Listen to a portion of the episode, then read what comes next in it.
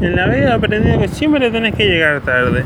No importa lo que te diga, no importa quién sea, siempre llega tarde. Siempre llega tarde.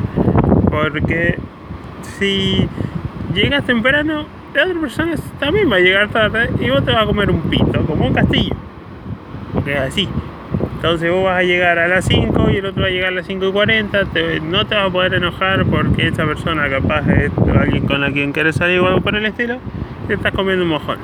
En cambio, si vos salís tarde, si vos intentás llegar tarde, por alguna razón de inercia de la vida, la otra persona a la cual vos pensás que va a llegar temprano termina llegando más tarde que vos.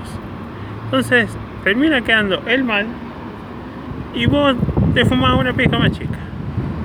Porque es la única. A mí siempre me pasa lo mismo. Yo cuando era más pendejo era siempre llegar a tiempo. La pichula, la pichula. Vos siempre llegas tarde.